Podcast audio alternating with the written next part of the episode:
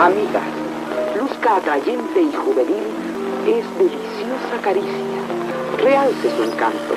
Para nosotras, sin molestia, con suavidad y sin peligro,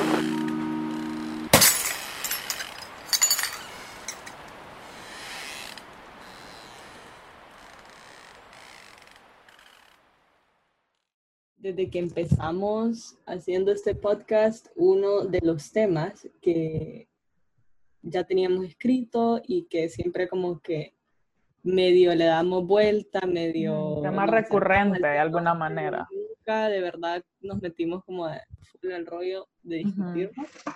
Fue la idea de hablar inglés. O spanglish o inglés. O spanglish.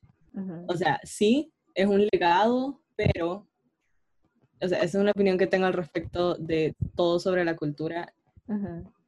Es que es importante em, tener convicción y tener, vivir de una manera política y saber qué significa hablar inglés para vos mismo. Claro. Eh, en las islas los que hablan inglés, este inglés machucado, inglés dialectal, lo que sea, eh, lo hablan porque los ingleses habían tomado posesión de las islas hace muchos años. Entonces, esa es la razón histórica por la cual ellos la hablan. Y mm, todas las escuelas bilingües son post compañía bananera. Como el inglés de las islas sería un inglés colonial, o sea, históricamente hablando, sería un inglés colonial y el inglés que vos y yo hablamos sería un inglés neocolonial al principio mi perspectiva, mi opinión era, ok, tanto como el inglés que se habla en la costa norte, o bueno, más que todo en las islas, como acabas de decir, em, es resultado de un evento histórico, yo decía, bueno, es igual un legado hablar inglés ahora. Entonces yo decía como, tal vez ni nos damos cuenta y el inglés es más parte de quién somos, de lo que creemos. Y todavía pienso eso, sí, el inglés es bastante, em, se habla bastante en Honduras, pero de una manera no crítica y de una manera no apropiada, pues no es un inglés que nos hemos apropiado nosotros, sino que como lo hemos dicho muchas veces antes, como que un inglés que, que lo vas para asimilarte con, Norteamérica y con los gringos, y entonces la gente también se burla de la pronunciación y, mm, ¿me entiendes? Es un inglés eh, jerárquico, si se puede decir así, un inglés clasista que lo usas para diferenciarte de las clases bajas. Em, como que la gente, no sé, yo he ido a casa de gente que habla inglés en frente de las empleadas para que no les entiendan y entonces ahí sí se siente eso bastante. Claro solo porque hablas inglés, tienes que darte cuenta qué significa tu relación con el inglés. Claro. Y si lo estás usando de forma crítica, como dice la artista y escritora Gertrude Stein, si sos un pensador, vas a cambiar el idioma y no lo vas a usar de la manera en que se te comparte. si vos vas a apropiar el idioma, vos le vas a dar su vuelta. Sí. No, lo, no se lo vas a estar repitiendo las cosas. Entonces, sí, esa ha sido mi trayectoria eh, al respecto, hablar inglés y combinar el idioma. Me pusiste a pensar como, porque el español también es un legado histórico, colonial, de una cultura mm, em, opresora, al igual que el inglés. El español también es un legado, pero es un legado de alguna manera más uniforme que alcanzó a muchísimas, o sea, obviamente que también hay grupos indígenas en Honduras que, eh, cuyo idioma materno no es el español, sino que sea cual sea su lengua indígena, pero mm, creo que sí se puede decir que el español, por lo menos en la Honduras contemporánea, es el idioma de casi todo mundo, o sea, es lo que, es lo que habla todo mundo, y el inglés no, o sea, el inglés es un grupo selecto de hondureños que, como quien dice, lo han aprendido por razones ya intelectuales, ¿no? O sea, que ya ha sido como que parte de una educación más formal y no lo has aprendido porque te obligaron, ¿me entendés? Como, aunque bueno, o, sea, podríamos debatir eso, pero em, el inglés que se habla en las zonas urbanas, que es el inglés que estamos discutiendo, como ya dijimos, y no el inglés de las islas, eh, es un inglés que está súper vinculado con la clase social. Y eso es algo que no creo que podemos ni debemos de ignorar a la hora de preguntarnos por qué hablamos spanglish o por qué hablamos inglés. Solo porque aprendes inglés de un punto de privilegio no es malo, sino que creo que cuestionar tu conocimiento del inglés o tu relación con el idioma inglés debería de venir más de como lo que estábamos hablando aquel día sobre tratar de buscar o como ponernos la meta de decidir o construir el nuevo hondureño. Y por eso es que el español sí constituye de una forma lógica, claro. históricamente, al hondureño moderno. Claro, o sea, el hablar español no, o sea, no es la clase alta la que habla español, entonces el español es el idioma oficial. Es el idioma eh, que nos, nos une, pues. Claro, sí. Em, Mientras que el inglés, por otro lado, constituiría un nuevo hondureño, pero un nuevo hondureño ya bajo un sistema súper, em, o sea, no igualitario, clases sociales demasiado separadas. Claro. Empeora y hace notar más eso. No sé si quieres hablar específicamente de ese video de TikTok que dijimos. Creo que cometí un mistake. Bueno, hoy yo dije como voy a hacer un skincare day, voy a vibe, voy a hacer una face mask, voy a sacarme las cejas. I did. Now here's where shit went wrong. Uh, insert picture de la face mask now. No piensen en la caption, pero o sea, esta era la face mask. Like I've used this before, como it's not new. No solo somehow, no sé qué pasó con mi skin, but what the fuck is that? Um, ya me la quité, o sea, it's what? Like, estoy seriously worried porque me, me arde un poco la cara, pero es un acidic mask. O sea, I was expecting that. But this does not feel right. Like, what? I feel awful. So, yeah, si tienen algunos tips, mándenlos, because this doesn't feel good. Bueno, ella decidió que era sangre menstrual. para el efecto HCH, o sea, un amarillismo. Como buena hondureña.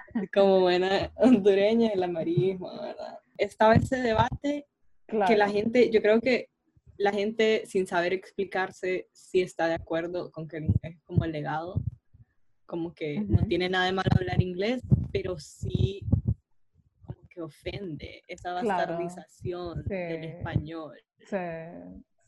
Sí. bueno, pues mira, yo no lo vi en Facebook, no lo vi en, Honduras of Late Capitalism, sino que lo vi en, Twitter, en, White, en lo de White Durant. y ahí fue donde me...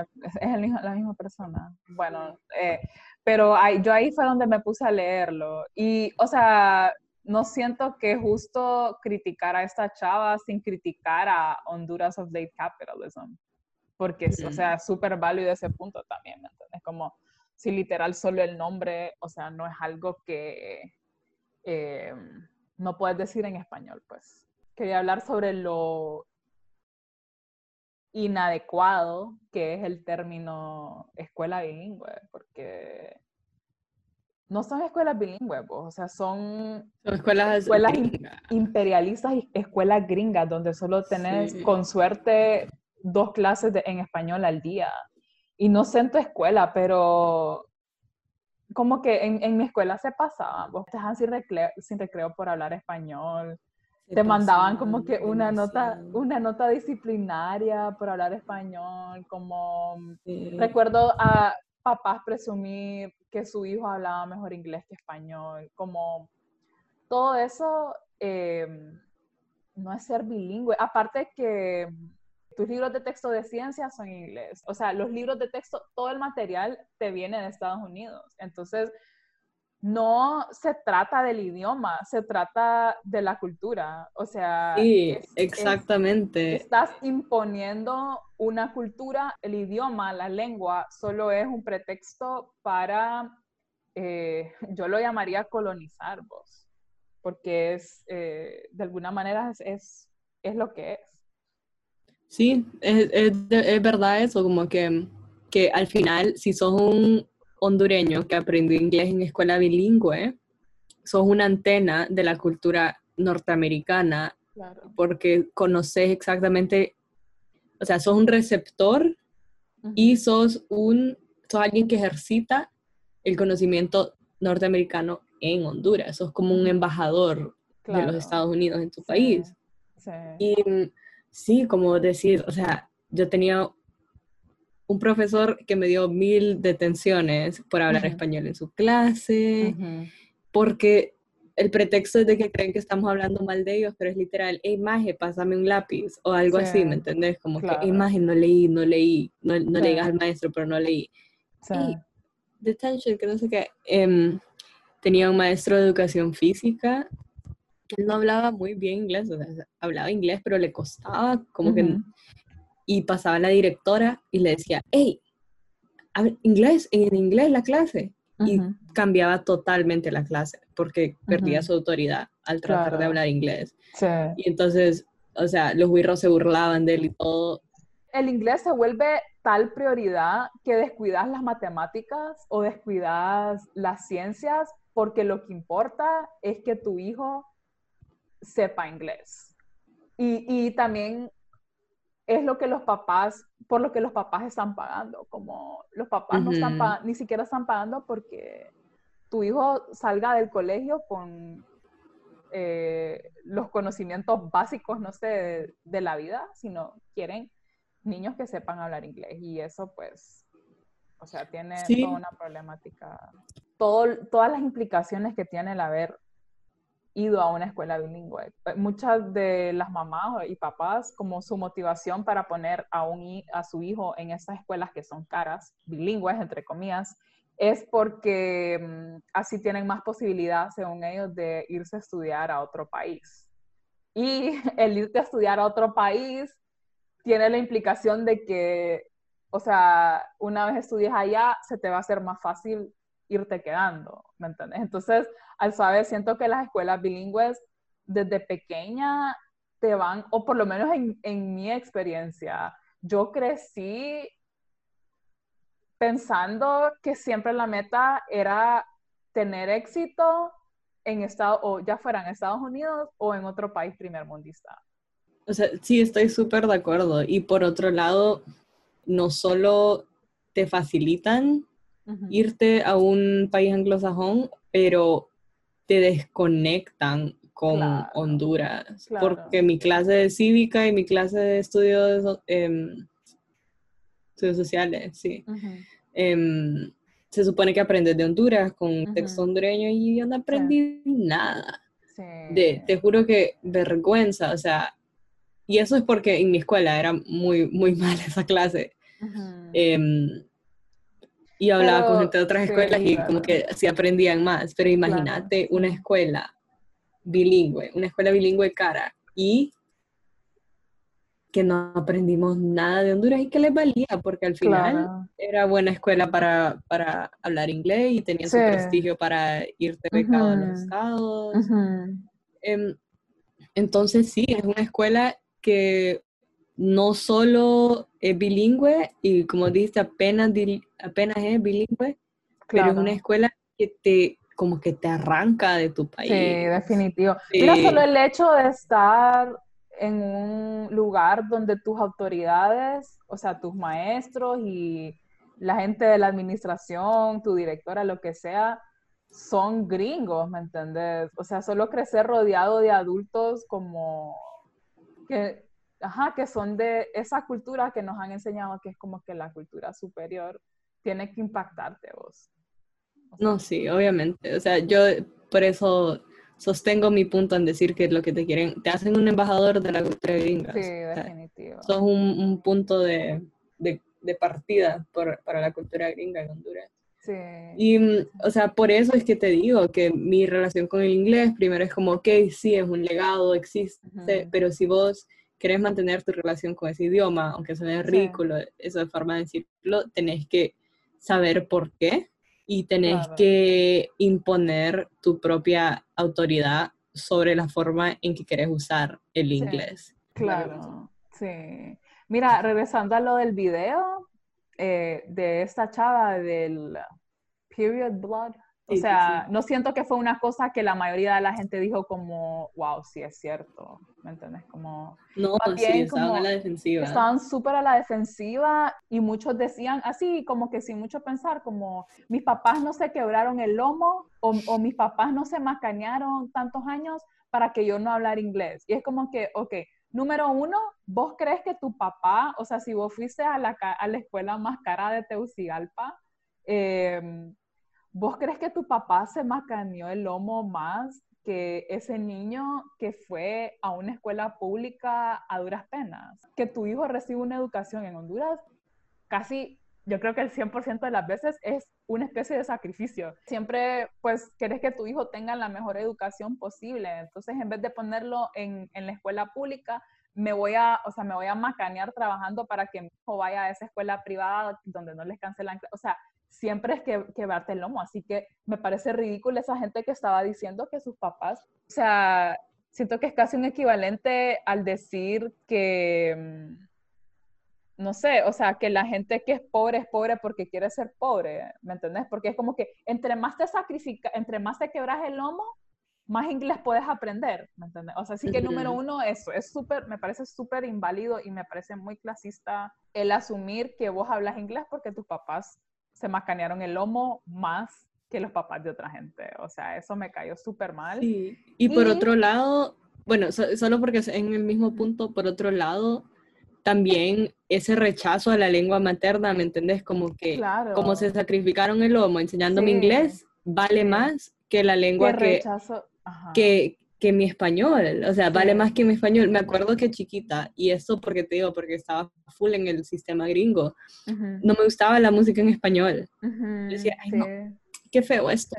porque estaba full metida en, en, en la música gringa, en el pop Claro. gringo, y ahora ves que, Sí. que en TikTok se ha hecho bien famoso como la bachata y el merengue dentro de Sí, círculos sí, de TikTokers claro. gringos, porque otra vez ya tiene la mirada extranjera, entonces, ay, qué, qué sexy el español, no sé qué, como Sí, que... te lo juro. Entonces ahora sí. Bueno, pero el, el otro punto que te quería Ajá. decir es que, eh, o sea, aparte de que no significa que tus papás trabajaron más duro solo porque fuiste a una escuela bilingüe, tus papás trabajaron, sí es cierto que tus papás trabajaron duro para que aprendieras inglés, pero no lo aprendieron para que lo anduvieras hablando así, ¿me entendés? O sea, la meta de una escuela bilingüe, eh, en teoría, es que aprendas, que, que puedas abrirte campo en un ámbito eh, angloparlante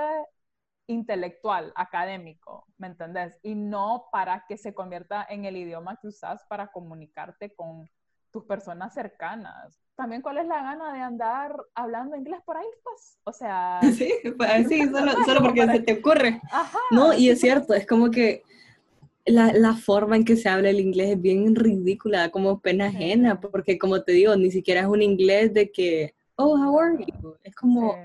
el inglés de, oh my god, slay, queen, o sea, unas cosas unas ridículas, es como, ¿por qué te sirve eso? ¿Me entiendes?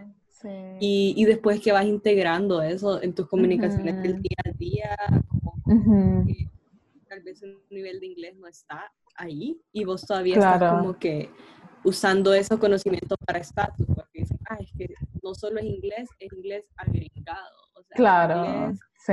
dentro sí. de lo más profundo de la cultura gringa y, y por eso, o sea, no sé, me, me voy, a, voy a seguir repitiendo lo mismo, pero si el inglés en sí no es malo, es tu relación con el inglés Claro. de la sí. forma en que lo usas como para, ay, no, es que es que yo tengo amigos gringos y, y entonces por eso aprendí así a hablar así.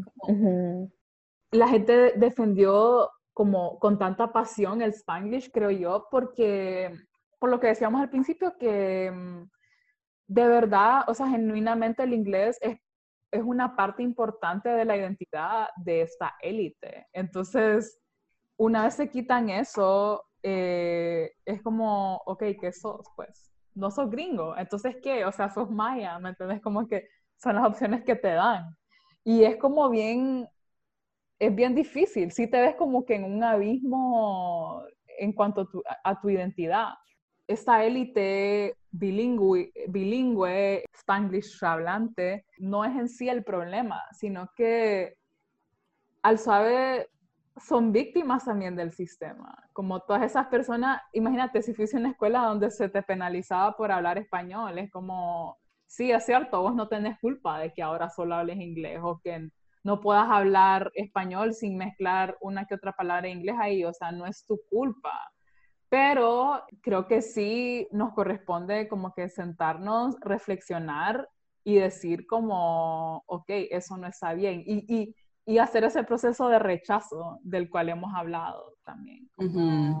Sí, creo que una de las pocas cosas en la cual yo sí espero de la gente un esfuerzo crítico, porque me entiendes, si vos si decís como que es tu culpa que mm, es tu culpa que sos pobre, eso sí, nada que ver, pero es tu culpa que tu cultura es pobre, creo que sí hay un poquito más de validez, de esperar más de alguien. Sé crítico, pues. Claro. No te conformes, porque eso es algo que no necesitas tener eh, mil oportunidades en la vida, sino que es algo que vos tenés que reflexionar, tu relación con vos mismo, tu relación con, sí, más que todo tu relación con vos mismo, tu relación con em, cuerpos de poder, entidades de poder, y decir por, de qué forma tienen poder sobre mí estas cosas. Claro. O sea, de qué forma tiene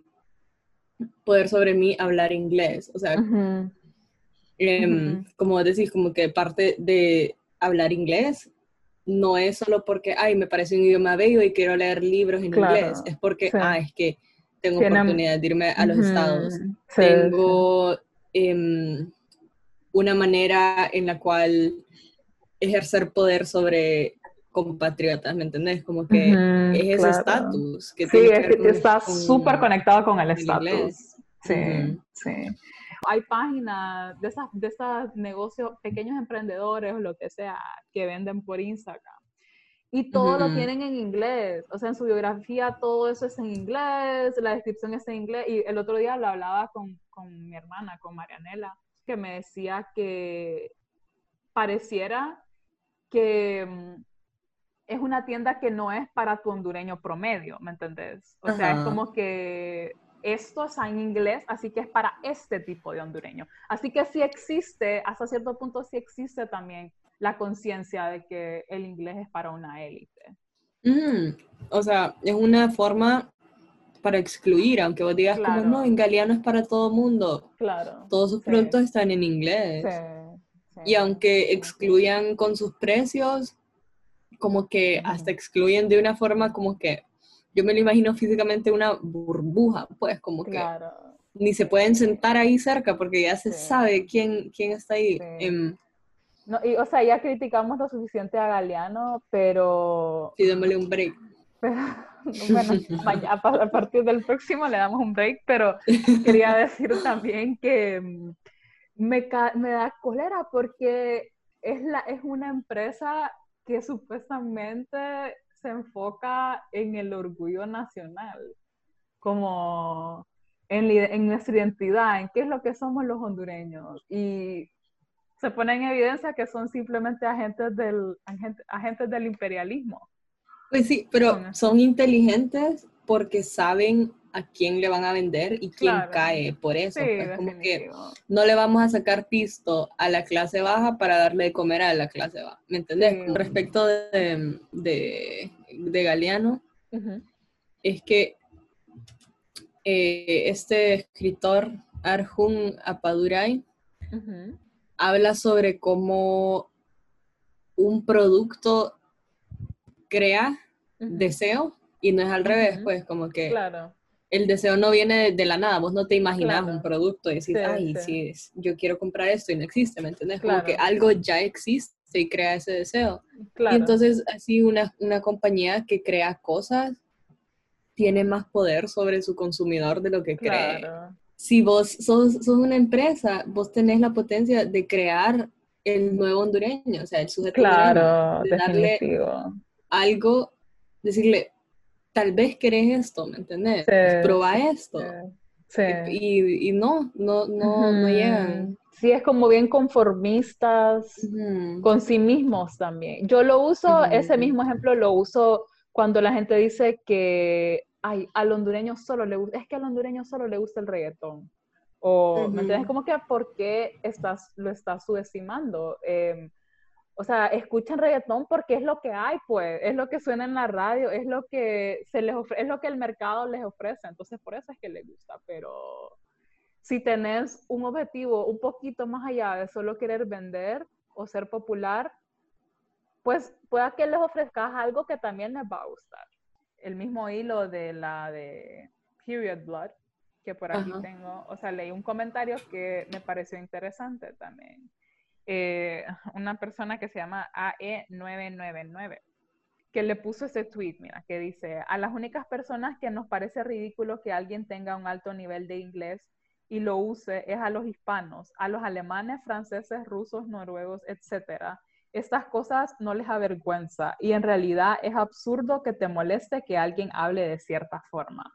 Entonces, bueno, o sea, hay varias cosas ahí, pero para empezar, eh, lo está comparando con, a ver, Alemania, Francia, Rusia, Noruega, etcétera.